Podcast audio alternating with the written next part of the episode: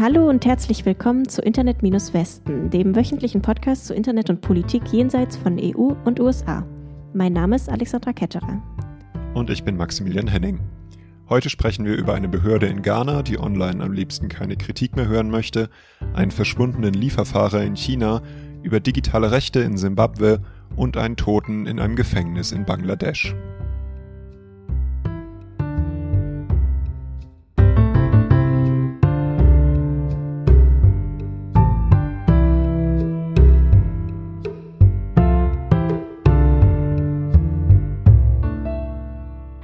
Für unser erstes Thema schauen wir nach Ghana. Dort haben Anwälte des Justizdienstes alle Medienhäuser des westafrikanischen Landes gewarnt, keine hasserfüllten, unanständigen und beleidigten Erklärungen gegen Richter online zu veröffentlichen.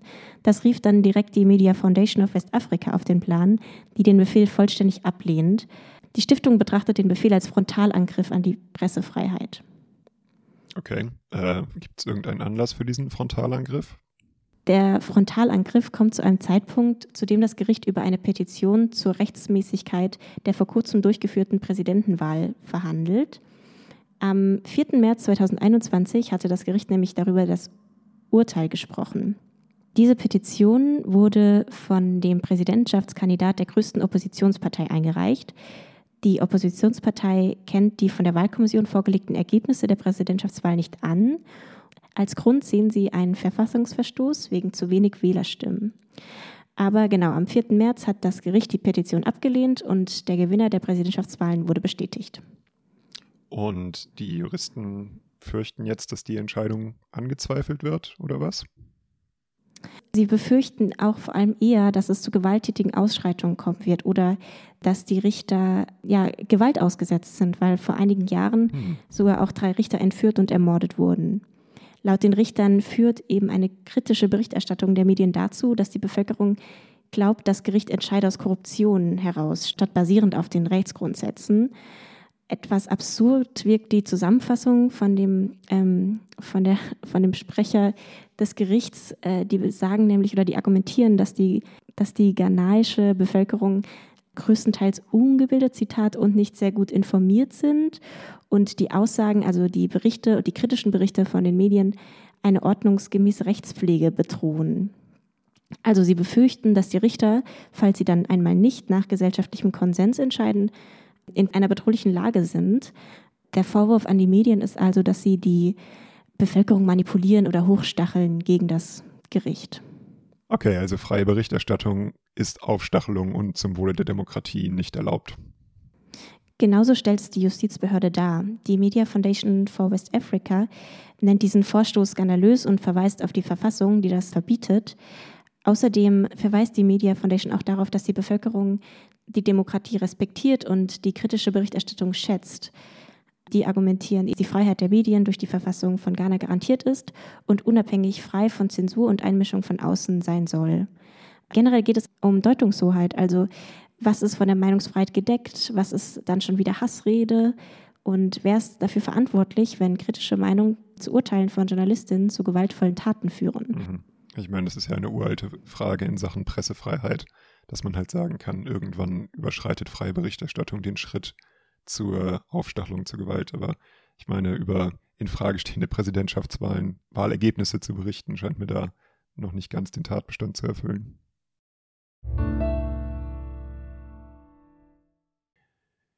In China gab es diese Woche Proteste von LieferdienstfahrerInnen, nachdem der Anführer einer inoffiziellen Gewerkschaft, und zwar mit Ankündigung, verschwunden ist.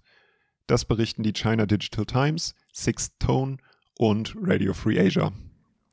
Mit Ankündigung? Wie, also, was bedeutet das? Ähm, naja, es ist relativ einfach. Am 25. Februar postete äh, der, dieser Anführer, Chen Sheng oder Qiong Yan, es ist unklar, was der richtige Name ist, weil er ein Pseudonym benutzt, auf chinesischen sozialen Medien, Zitat, wenn ich morgen nichts sage, nehmt das als Beweis, dass irgendwas nicht in Ordnung ist. Und seitdem hat er sich nicht mehr gemeldet. Und er wurde auch 2019 schon mal für 26 Tage eingesperrt, nachdem er einen Protest gegen niedrigere Bezahlungen pro Lieferung geplant hatte, wohlgemerkt geplant, es war noch nichts ausgeführt. Und äh, andere Anführer, der Jianghu Ritter vom Essenslieferbündnis, so der Name der Organisation, sind auch verschwunden seitdem. Das ist ja ein ziemlich wilder Name. Was ist das denn für eine Organisation? Äh, das Ganze ist eine inoffizielle Gewerkschaft von Essens- und anderen Kurierdiensten, organisiert durch Gruppenchats bei WeChat, also dem chinesischen WhatsApp-Äquivalent ungefähr. Die App hat ein Gruppenlimit von 500 Mitgliedern und es gibt in Peking allein 16 Gruppen und Sheng oder Yan sagt, er hatte 14.000 Freunde auf dieser Plattform und auch auf anderen Plattformen hat er Tausende an Followern. Das ist also keine ganz kleine Sache. Aber was hat es denn jetzt mit diesem Namen auf sich? Also warum nennen die sich Ritter? Der Name, die Jianghu-Ritter, spielt auf Wuxia Martial Arts Filme an. Jianghu ist Oh, da der cool. Name, ja. Jianghu ist da der Name für die Fantasieversion von China, in der die Geschichten spielen. Und die China Digital Times mutmaßt, dass der Name den Anspruch auf die Vertretung von FahrerInnen in ganz China zeigt. Das Ganze steht aber auch für Parallelwelt oder Unterwelt, so im Gegensatz zu den etablierten Institutionen. Wenn das für die Parallelwelt steht, sind das dann auch ein bisschen die Außenseiter der Gesellschaft, die diesen Job machen? Also sie scheinen sich zumindest selber so zu sehen. Und ja, die Arbeitsbedingungen in China für KurierfahrerInnen sind schlecht. Mhm. Äh, es wird in Berichten als Job für MigrantInnen vom Land dargestellt, die in die Stadt gezogen sind und keinen besseren Job gefunden haben, aber eine Familie ernähren müssen. Es gab in den letzten Jahren immer wieder Berichte über Proteste. Wie auch anderswo sind FahrerInnen auch in China schwer zu organisieren. Und Sheng oder Yan hat es folgendermaßen gelöst. Er hat einen QR-Code zu einer WeChat-Gruppe ausgedruckt und einfach an sein Moped geklebt und damit diese Tausenden an Mitgliedern gefunden. Sehr smart. Auf jeden Fall. Es gab aber letztes Jahr trotz dieser Organisation weniger, wesentlich weniger Proteste als in den Jahren davor. Das berichtet das China Labor Bulletin, eine Seite mit Sitz in Hongkong, die Informationen zu Arbeitsangelegenheiten in China sammelt. Und äh, das China Labor Bulletin macht dafür die schlechte Wirtschaftslage verantwortlich, denn wer momentan aufmuckt, wird einfach gefeuert und der nächste eingestellt. Und organisieren an sich ist natürlich illegal, denn die einzig staatliche erlaubte Gewerkschaft in China ist der Gesamtchinesische Gewerkschaftsbund, der aber international nicht als unabhängig anerkannt wird. Wow, das klingt nach einer ziemlich ausbeuterischen Situation. Äh, was Schon. machen denn die FahrerInnen? Ja, jetzt gerade ist schwer zu sagen, was sie jetzt anstellen. Es ist China. Auch das Verschwinden von Sheng oder Yan ist nur bekannt geworden durch seine Stille auf sozialen Medien und durch einen inzwischen gelöschten, aber archivierten Artikel auf einer chinesischen Nachrichtenseite. Mhm. Und Radio Free Asia berichtet, dass FahrerInnen am Mittwoch dieser Woche absichtlich sehr langsam oder gar nicht gearbeitet haben. Und äh, Radio Free Asia berichtet auch, dass äh, FahrerInnen momentan zumindest auf Weibo, also ungefähr dem Twitter-Äquivalent, darüber posten, am 8. März einen allgemeinen Streik zu veranstalten. Als nächstes kommen wir nochmal zu Afrika und zwar zu einem südafrikanischen Land. In Simbabwe hat das Media Institute of Southern Africa am 26. Februar den State of the Media 2020 Report über Simbabwe veröffentlicht. Darin ähm, analysieren sie den Zustand der Meinungsfreiheit, den Zugang zu Informationen und generell die Situation über digitale Rechte und Medienfreiheit im Jahr 2020. Okay, aber Gegenwart ist langweilig. Geschichte ist sowieso viel interessanter. Wie sieht's mit der Vorgeschichte aus? Gibt's da Hintergrund? Mhm. Ja, das ist bei Simbabwe super interessant. 2013 haben sie für eine neue Verfassung gewählt. Davor gab es zwei wichtige Gesetze in Bezug auf die untersuchten Rechte, eben den digitalen Rechten. Einmal gab es den Access to Information and Protection of Privacy Act, kurz IPA, und den Public Order and Security Act. Die wurden beide 2002 beschlossen. Diese beiden Gesetze werden von dem Bericht als die repressivsten Gesetze zur Unterdrückung der Medien- und Meinungsfreiheit in Simbabwe gezählt, wurden also systematisch oppositionelle Stimmen und Kritik an der Regierung unterdrückt. 2013, also zum neuen Wahlsieg von Robert Mugabe, der zuvor mit kleiner Unterbrechung 30 Jahre in Simbabwe regiert hatte, wurde dann aber auch eine neue Verfassung erlassen. Diese enthielt dann das Recht der BürgerInnen auf Zugang zu Informationen und damit wurde die, dieses IPA-Gesetz ausgehebelt. Und wurden in Folge auf die neue Verfassung dann auch neue Informationsfreiheit oder Datenschutzgesetze erlassen? Genau ja, im Juli 2020 wurde der menschenrechtsfreundliche Freedom of Information Act verabschiedet. Das kann man quasi sehen als gutes Gegenstück zu dem alten IPA. Gesetz und der Freedom of Information Act besagt, dass die Bürgerinnen und Medien das Recht auf Zugang zu Informationen haben und dass rechtliche Rahmenbedingungen und Mechanismen für den Zugang zu Informationen von öffentlichen Stellen geschaffen werden sollen. Also das klingt ultra gut und das Gesetz gilt auch generell als sehr großen Durchbruch laut Menschenrechtsorganisationen in Simbabwe. Ja gut, das hört sich ja alles nach einer guten Richtung an. Geht so positiv weiter? Leider geht es nicht so positiv weiter. Im Jahr 2020 wurde der Entwurf des Cybersecurity and Data Protection Bill vorgeschlagen. Der Entwurf wurde von NGOs, Zivilgesellschaften und Aktivistinnen stark kritisiert, weil er laut denen hauptsächlich auf die Massenüberwachung der Bevölkerung abzielt. Die Regierung argumentiert, dass es ein sehr wichtiges Gesetz ist gegen Cyberangriffe und eine tolle Infrastruktur quasi liefert für technikbasierte Unternehmen. Also sagen natürlich toll für den Markt und toll für die, unsere Sicherheit. Aber das Media Institute of Southern Africa sieht das Gesetz als Bedrohung für die Wahrnehmung von Grundrechten wie die freie Meinungsäußerung, für den Zugang zu Informationen und das Recht auf Privatsphäre. Außerdem kritisiert die NGO Transparency International, dass das Gesetz Bestimmungen enthält, die die entscheidende Rolle der Zivilgesellschaft und der Medien bei der Korruptionsbekämpfung behindern soll.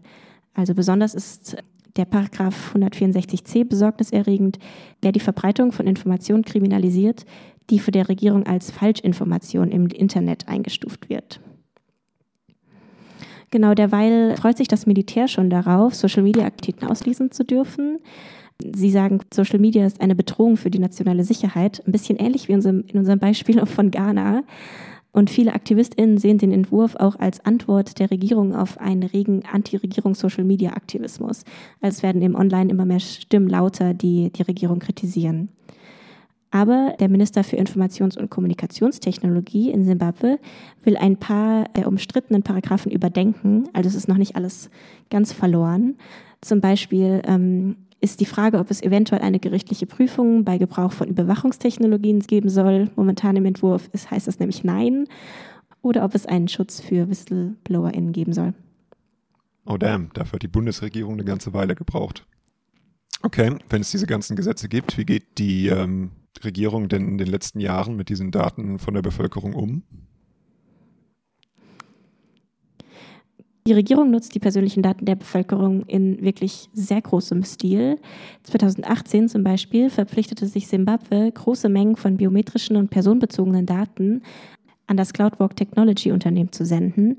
Das ist ein in China ansässiges Unternehmen, das Simbabwe mit Gesichtserkennungstechnologien versorgt. Hm, und kürzlich gab auch der Finanzminister bekannt, dass die Regierung einen Algorithmus benutze, um die Begünstigten des Covid-19-Wirtschaftshilfefonds auszuwählen.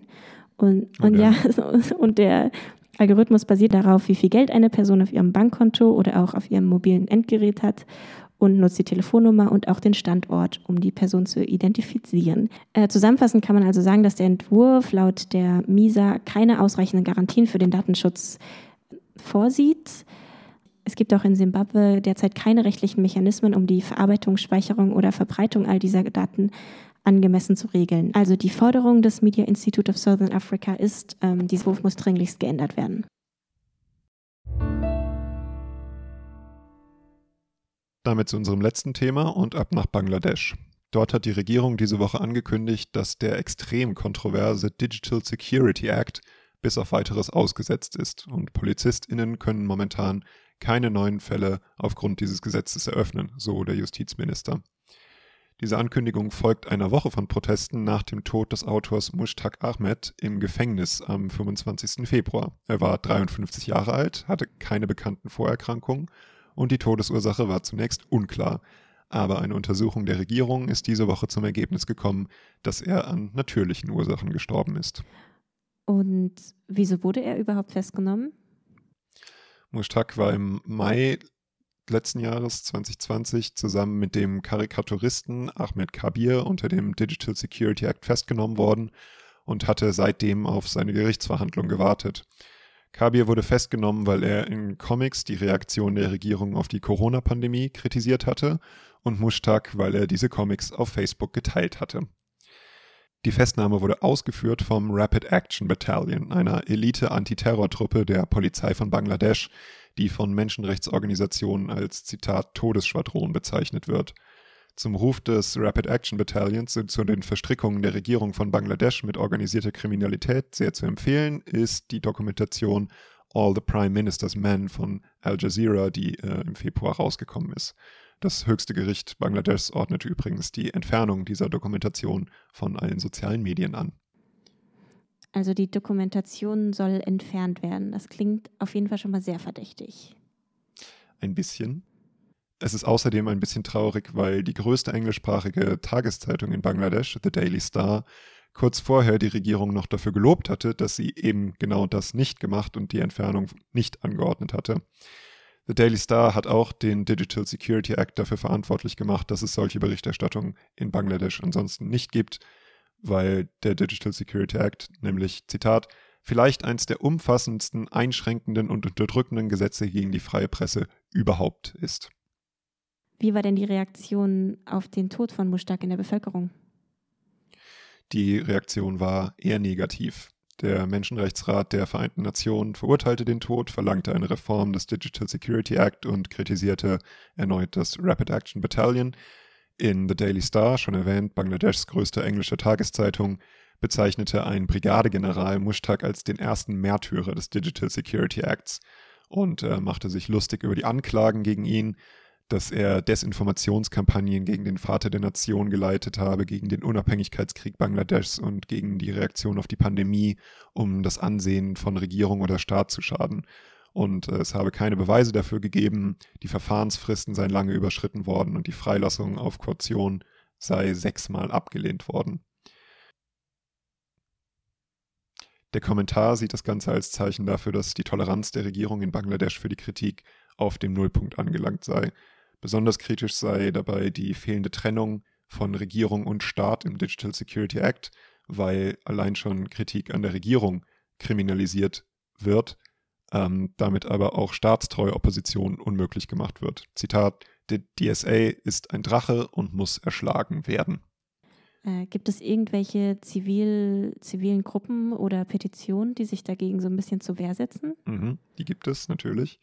66 SchriftstellerInnen haben eine Petition unterzeichnet und verlangen darin, dass die Regierung den, die Verantwortung für den Tod übernehmen soll, die Verantwortlichen ausfindig machen soll, die Verfahren gegen Kabir und andere eingestellt werden sollen und der Digital Security Act komplett abgeschafft werden soll. Außerdem sollen alle freigelassen werden, die nach Mushtaqs Tod an Demonstrationen teilgenommen haben und dann dort ebenfalls festgenommen wurden. Trotz der Festnahmen gab es am Montag weitere Demonstrationen von Studierenden und wie gesagt, der Digital Security Act ist fürs Erste ausgesetzt.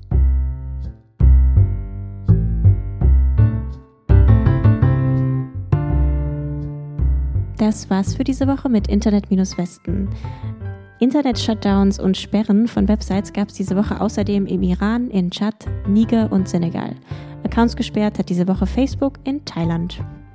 Alle Links zu den Quellen in dieser Folge findet ihr auf unserer Seite internet-westen.de und auf unserem Twitter-Account at-westen. Recherchiert und gesprochen haben Maximilian Henning at Zarasophos auf Twitter und Alexandra Ketterer, Twitter-Account at K. Die Musik in dieser Folge wurde produziert von David Breckerbohm at Breckerbohm auf Instagram. Bis nächste Woche.